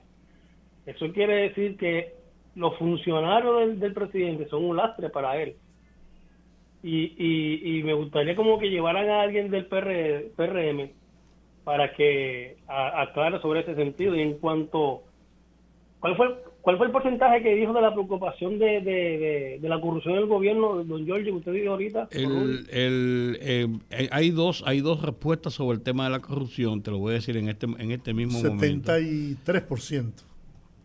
Mm, Dice que hay corrupción en el actual gobierno. No, eh, bueno, eh, la gente, cuando le plantean el tema de la, preocupación, de la preocupación, dice, dice, ¿cuál diría usted que son los tres temas principales de que tenemos hoy en el país? está la inflación, eh, la seguridad ciudadana y la escasez de fuentes de trabajo. Y en cuarto lugar está la corrupción con 12.4 y la inflación tiene un 68. En la segunda pregunta dice, ¿cuál considera usted que es el problema del país que más le afecta a usted y a su familia? En primer lugar está la inflación con 43, en segundo lugar está eh, la seguridad con 22, en tercer lugar está la fuente de empleo con 9 en cuarto lugar, la economía con 5.9. Y en sexto lugar, entonces está la corrupción con 2.7%. Ok, ese 2.7% quiere decir que hay un 87, un 97% de la población que no entiende cuán lejos llega la corrupción. Claro, ¿y qué, ¿y qué afecta? la corrupción, exacto, la corrupción implica en esa falta de para que tú tengas una, una policía eficiente. La corrupción implica esa falta de ese desvío de dinero para que tú tengas agua potable en, en, tu, en, tu, en tu comunidad. Esa, esa población no sabe lo que significa que cuando te, se le roban al gobierno, están robándose el dinero de la educación, el dinero de la inversión, de la inversión para un, para un mejor país, para un futuro. Entonces, ahí hay, e, esa es la parte del conocimiento, es el, el, gran, el gran daño que hace cuando tú tienes un país con un tercer grado, un tercer grado de primaria mal instruido para colmo. Porque si el pueblo, si el pueblo tuviese la visión de lo que es la corrupción, el 99% de los dominicanos atacaría la corrupción como su, como su, peor problema. Perfecto. Porque todo deriva de ahí. bueno, ahí, ahí usted está hablando el otro día de, de, de las vicisitudes que pasa un, los bomberos, ¿verdad? Sí. Sí, los bomberos no están equipados porque no hay dinero. Claro. Porque se lo han robado el dinero para tener camiones, para tener camiones de, de, bomberos. Bien, bueno Aníbal, gracias. desde Puerto Rico, Aníbal con nosotros permanentemente, oyente fiel. Buenas tardes, distinguido gran Hola. Adelante. Señores, esta encuesta le ha dado a Lionel, le ha mandado a toda su gente a hablar cosas, pero Lionel no tiene cómo explicarle a este país, ni tiene eh, acción política de cómo él puede gobernar este país si él no habla de la corrupción. Porque Leonel Fernández es el padre de la corrupción. El déficit que hay en este país es culpa de Leonel Fernández y el PLD. La joven ahorita habló que Leonel Fernández es un buen orador, un buen eh, de- diálogo, pero Leonel Fernández es un gran ladrón también, porque él sabe cómo robar. Entonces, toda la culpa es de Danilo Medina y del PLD. No, eso empezó con Leonel Fernández. O en este país solamente no hubo pandemia, no hubo nada, porque la crisis es mundial. Solamente hablamos de República Dominicana. Europa y Estados Unidos y los Países Bajos y estos países de Latinoamérica tienen una crisis peor que nosotros. Porque ellos ven la verdad que Luis Abinader le está haciendo el trabajo al país como lo merita. Un hombre puco, un hombre que no hay cola que le pise. Entonces ellos están dolidos. Que cojan cuatro años más con Luis Abinader para que ellos vean. Muchas gracias. Buenas tardes. Sí, buenas tardes. Buenas. Eh, sí, hay cosas que yo no entiendo. Por ejemplo, yo siento, yo siento que el PRM no sabe capitalizar el escenario que tiene en sus manos. Por ejemplo, están sometiendo a esta gente a la, corru- eh, a, a la justicia y demás. Y yo siento como que ellos no tienen un equipo de funcionarios que dé el frente. No sé, como que sean eficientes en las instituciones. Por ejemplo, la encuesta te dice que, que los principales problemas del país no están resueltos todavía. Tenemos un tema de inflación. Y yo veo senadores, diputados, funcionarios del gobierno que solamente dicen la crisis de Ucrania y Rusia es lo que tiene la economía así. Señores, explíquenle a este país de manera detallada en qué afecta específicamente al país que hay una crisis en otro. Porque tú no puedes decir en una empresa, si tú manejas eh, la finanza de una empresa, ¿por qué estamos en crisis? No, por la culpa de otro. O sea, eso es como muy aéreo. Entonces, en la encuesta también dice que hacen una pregunta sobre eh, la operación Calamar, pero no se capitaliza, eh, o sea, esa, esa, esa popularidad de Luis Abinader no se asocia mucho porque la encuesta fue precisamente cuando, al parecer, cuando estaban en los apresamientos. Entonces esa popularidad a mí como que como que me choca que también los problemas principales del país no estén resueltos, tengan un nivel alto de rechazo en la gente y el presidente siga con la popularidad, como que no cuadra eso. Muchas gracias por su opinión. Buenas tardes, rumbo de la tarde. Sí, buenas tardes. Eh, mi valoración sobre la encuesta es que yo, yo considero que la gente, la población no es tonta y sabe que la inflación que nos afecta es externa y también que el gobierno y el presidente Abinader está haciendo todos los esfuerzos por controlarla y garantizarle una mejor calidad de vida. Por otro lado, me gustaría comentar sobre la opinión de Leonel Fernández eh, respecto a la Galo. Él no reconoce la Galo, se- según él, porque cambió de medio de difusión. ¿Y quién ha dicho que el medio de difusión, es decir, la Galo podría hacer eh, su estudio y coger una guaguita anunciadora y salir a dar los resultados? Y es lo mismo. Es simplemente un medio de difusión. ¿Cómo él va a decir que el grupo Corripio le daba menos porcentaje a Luis Abinader? Es una locura. Se- eh, aparentemente eh, eh, este golpe bolsón que le ha dado la Galo lo ha vuelto loco. Muchas gracias Muchas por su opinión. Buenas, rumbo de la tarde. Buenas tardes, saludos a los tres. Saludos. Y a los disidentes también, al del Picapica, al de la, Sí, como señor. llamen. Mira, eh, Gracias. yo soy víctima, pero, pero duro de la inflación. Mi salario es un salario eh, eh, que no da para vivir. Y sin embargo, yo estoy eh, conteste en que Abinader debe de repetir, porque la inflación es causa de una crisis mundial. Y es verdad que están gobernando los popis, hay popis en el tren gubernamental. Pero carajo, duraron 20 años los tigres, los guaguaguá, y lo que hicieron fue atrasar el país 60 años. Luis Abinader, cuatro años más. Muchas gracias. Buenas tardes, rumbo de la tarde. Sí, buenas tardes. Adelante. Antonio Romero, de Sancho Luperón. Antonio, bienvenido. Saludos para todos ahí. Amén, gracias. La diferencia, Antonio, la diferencia de esos guau guau guau que tú dices que eh, gobernaron y que arrasaron es que después se convirtieron en super popis. En demonios se convirtieron.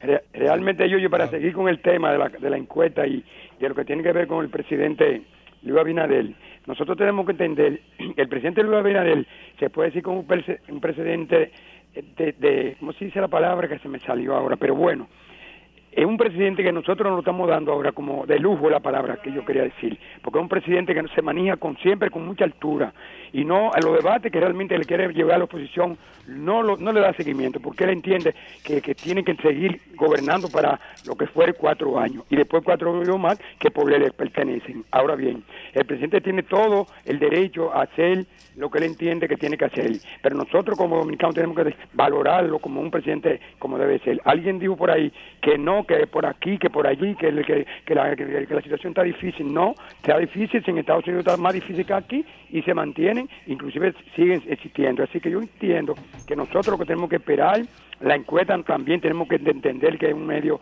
para determinar, todavía no podemos dando el lujo de que, ah, no, que ya estamos arriba, que estamos ganando. No, tenemos los PRMistas que somos, que llevamos este presidente, poder seguir trabajando para que realmente el pueblo vea cuatro años más, para que se complete el periodo que el presidente tiene que seguir demostrando que se fue elegido para hacer que este pueblo sea un cambio. Y eso es un ejemplo para el, para el mundo. Gracias. Gracias por la sintonía. Buenas, rumbo de la tarde. Buenas tardes. Hey, ¿cómo tú estás? Rudy, ¿qué es lo que pasa? Bien, todo tranquilo. Aquí. Georgie Olga Almanzar. Aquí Presente. presente. Esa voz poderosa. Fíjense una cosa, señores. Decía Franklin, Lame- a- Franklin Almeida Cuidado con ese apellido ahí. que el malcomido no piensa. ¿Quién fue que trajo el Derecata aquí? ¿Qué produjo el Derecata? El libre comercio. No quitó todos los inspectores que iban a los negocios y por lo menos había una regulación. Fue el PLD. Fíjense, señores. Eh, un crepón negro es cuando hay un luto que la gente se pone un lazo negro y se pone en la camisa otro lacito negro. Hubo un presidente de la Suprema que publicó un libro y le puso como subtítulo el crepón negro. ¿Qué produjo eso? Que este señor, un encantador de serpiente que se llama Leonel Fernández, le dijo, magistrado, ayúdeme, porque él tenía un caso de 130 millones de dólares del caso Zulán. Y pensando que lo iban a confirmar la Suprema, pues le dio uno al lugar a este sinvergüenza, que quiere, quiere volver otra vez a engañar este pueblo. Porque a pesar de ello es, después de él, de, o sea, quedarse como, como Daniel Ortega en el poder. La familia, el hijo, la mujer, todo el mundo. Es que este pueblo parece que está acostumbrado a, a los que lo traicionan, premiarlo. Porque sería un premio que este pueblo le dé a, e- a este señor después que acabó con este pueblo. Que enseñó a robar a los PLDistas fue Leonel Fernández. Los PLDistas tenían, tenían círculos de estudio eh, dirigido por Juan Bo que no le permitía coger un centavo del erario público. Sin embargo, esta gente se llenan los bolsillos y son los multimillonarios de hoy. Con los cuartos que tienen en los bolsillos, se paga dos veces la deuda eterna. Así es que, Lionel, corrígete, papá, que tú no vas. Muchas gracias. Gracias a usted. Buenas. Buenas tardes, rumbo de la tarde. Hola, ¿cómo está? Buenas tardes. Bien, cuéntenos. Que bueno, mira, primero te quiero denunciar que los las lámparas que están en el elevado están, tem- están prendidas de muy temprano. O sea, hay un escape de luz ahí para que ustedes ¿Cuál- sepan. cuál ¿Cuál de los elevado? El de, la, el de la 27. Esto está entre la Leopoldo y la Duarte. Leo- Entre Leopoldo y Duarte. Parece que están directas, no, no están dañadas los, los, los sensores. Bueno, creo que corresponde a de este. Ok. Pasaremos la información. Como Y la no, otra gracias. es, mira, mira, la otra es, te habla un censado. Yo fui censado en esa encuesta. Y Pedro Sánchez te habla. Y esa encuesta la hicieron fue por móvil, teléfono celular, no fue personal. Y fue tan larga, que yo, yo la dejé. Yo no pude completar porque fue demasiado largo. Y aparte de que encontré muchas preguntas incongruentes. Gracias. Gracias, a, usted. Buenas, rumbo de la tarde. Sí, buenas tardes, los superpoderosos, ¿cómo están? Bien, cuéntenos. Antes de, de, dar mi, opinión, decirle a, decirle a todos ustedes que ayer estuvo de cumpleaños el maestro Rafael Solano. Sí, sí, hablamos de él. Y por favor, don Georgie, eh, Rudy, por lo menos en Viernes de Bellonera este viernes, la primera media hora que está para el maestro. Dedicada a Fello, claro que sí. amigo, 92 años ya tiene, se la merece. Así es, así y lo segundo, con lo de la encuesta, para poco entendedor, poca, para buen entendedor, poca palabra basta. No importa que la cosa esté mala, el pueblo dice ni PLD ni fuerza del pueblo. No importa lo que no esté pasando, pero esa es la lectura que se, hay que darle a esa encuesta. Que aunque estemos mal, es con el presidente Luis Abinader que seguimos para Muchas gracias. Buenas, rumbo de la tarde. Buenas tardes, Teófilo. ¿Cómo están ustedes? Don Teófilo, ¿cómo está usted?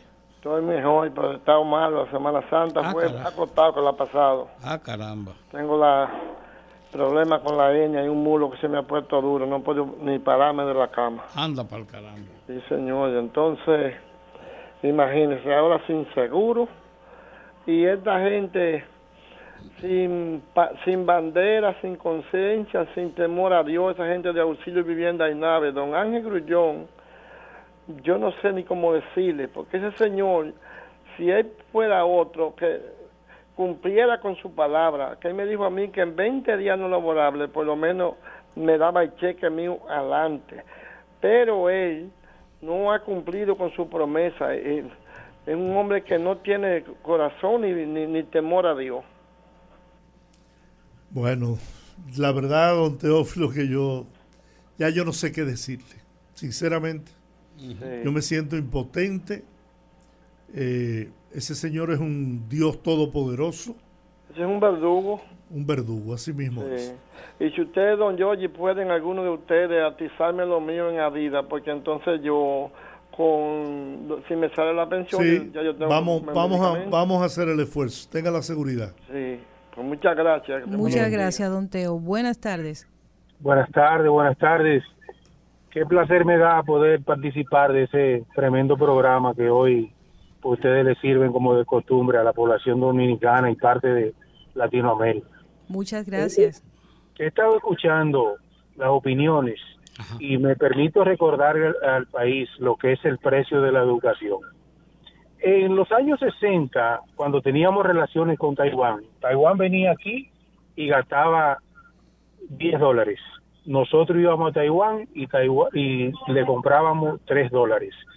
Taiwán se dio cuenta que la educar a su pueblo era la, vía más expedita para ello progresar. ¿Qué pasó? En Taiwán eh, desarrollaron muchas escuelas laborales y a los estudiantes de alto rendimiento, de alto índice, lo llevaban a esas escuelas laborales con todo pago. ¿Qué pasa hoy? Que Taiwán es un país desarrollado, con muchas patentes registradas eh, eh, en cuanto al desarrollo que han tenido fruto de esa educación. ¿Qué pasó aquí en República Dominicana? Que los políticos de turno nos robaron la existencia en términos económicos y así la posibilidad de educarnos y que nos desarrolláramos. Hoy, yo soy campesino, por, eh, soy de un campo de, de La Vega. Por ejemplo, cuando usted produce yuca, batata, plátano, lo que sea, el precio de lo que usted produce lo rige el mercado. Ahora, cuando usted patentiza algo que usted desarrolló, el precio de lo que usted desarrolló en función de la educación que usted tuvo, lo pone usted. Por eso, por eso, de verdad que se lo digo, me permito recordarle al país qué es lo que han hecho los políticos de turno de los años 60 para acá, porque nací antes del 60, con el dinero que han administrado en las diferentes carteras y cómo nosotros hoy somos un país subdesarrollado porque no nos permitieron educarnos, no castraron la educación, el desarrollo y el progreso en función de todo lo que se robaron. Feliz tarde y lo sigo escuchando. Muchas gracias. Muchísimas gracias. De verdad que yo me, me, me siento muy contenta de escuchar comentarios como ese. Y yo estoy completamente de acuerdo con nuestro oyente. Yo pienso, y lo, lo comentábamos más temprano hoy también, yo pienso que en nuestro país todos los meses, cada tres meses, las autoridades de todos los gobiernos que han pasado por ahí nos tiran a la cara su manejo corrupto cuando nos dicen que la economía ha crecido. Sin embargo, esa economía no ha sido suficientemente eh, buena para que ese crecimiento le llegue a todo el mundo. ¿Sabe por qué? Porque la corrupción se ha chupado la corrupción del sistema político se ha chupado el crecimiento de la República Dominicana. Nada más hay que ver los montos de esos de esos expedientes que andan rodando por ahí para darse cuenta la cantidad de recursos, la cantidad de riqueza que tiene nuestro país, la cantidad de riqueza que también viene del trabajo de cada uno de nosotros, porque la gente tiene que acostumbrarse a pensar que ese dinero que maneja el Estado viene de los bolsillos de usted y los bolsillos míos y los bolsillos de todos los que estamos aquí. Y, y tener conciencia de eso y que nos duela, porque eso es una gran realidad. Buenas tardes. Equipo. Sí. Adelante. ¿Qué tal? Lo cogí rápidamente. Mira, para mí también, la encuesta me dice eh, algo normal para mí porque yo pienso y confío en que el país no es ni de los PLDistas ni de los eh, eh, de la Fuerza del Pueblo, que es la misma PLD, ni del PRM. El PRM tiene un por ciento y cada partido tiene un por ciento, pero hay un por ciento de la población que no estamos en ningún partido y creemos en que no podemos dar un paso atrás. Con esto, estos dos equipos que se han formado, el verde y el morado, que han demostrado que han hecho un trabajo desastroso y que son una, una limaña. Entonces, estamos confiando en este señor. Sabemos que hay cosas que no la está haciendo como debería, pero eh, está tratando de hacerlo mejor y lo está haciendo mucho mejor que los otros. Entonces tenemos la esperanza por tener. Eso es, nosotros los que no estamos en ningún partido, ni nos interesa ningún bono ni nada. Somos los que estamos pensando en el futuro del país, que no puede ser de esos tres partidos, sino de nosotros, los, que pensamos aparte. Gracias. Gracias a usted por la sintonía. Buenas. Sí, señor. Buenas tardes. ¿Cómo está usted, señorita? Ay, más bien que un loco. ¿Y usted cómo está, Almirante Solares? Dígame. Sí, estamos bien, estamos bien. Un saludo especial para el doctor George y también para eh, don Rudy. Ajá, don Rudy. Para todos ustedes un saludo especial. Gracias. es para yo decirle al doctor George y a ustedes que eh, sabe dónde que están perdidos. Mire, en Atomayor la prensa entrevistó 10 personas y de las 10 personas, 7 están con, con Abinader. Oye, entonces ahí es que ellos están perdidos que en todos esos pueblos y esos campos grandes donde él ha hecho puente, avenida, usted oye, y ha ayudado a mucha gente y le ha arreglado todo su, su problema, usted oye, nadie en esos sitios va a votar en contra de, de, Luis Abinader. Todo el mundo va a votar por Luis Abinader. Usted oye. Muchas gracias, Almirante Solares, por siempre estar en sintonía con el rumbo de la tarde. Buenas. Ay, buenas de tardes, buenas tardes. Este es el, el, quinto intento. Ah, pues no, pues no es verdad lo de la tercera, ¿eh? Mire, eh, sobre todo lo que se ha comentado, realmente hay algo que el, el señor Leonel Fernández tiene que tomar en cuenta.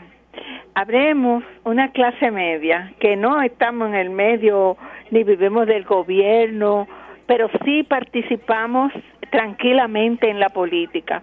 O sea, nosotros queremos y creemos en una persona que por lo menos trata de que las cosas y que la política sea decente, que no ha tenido la suerte con el equipo que le acompaña.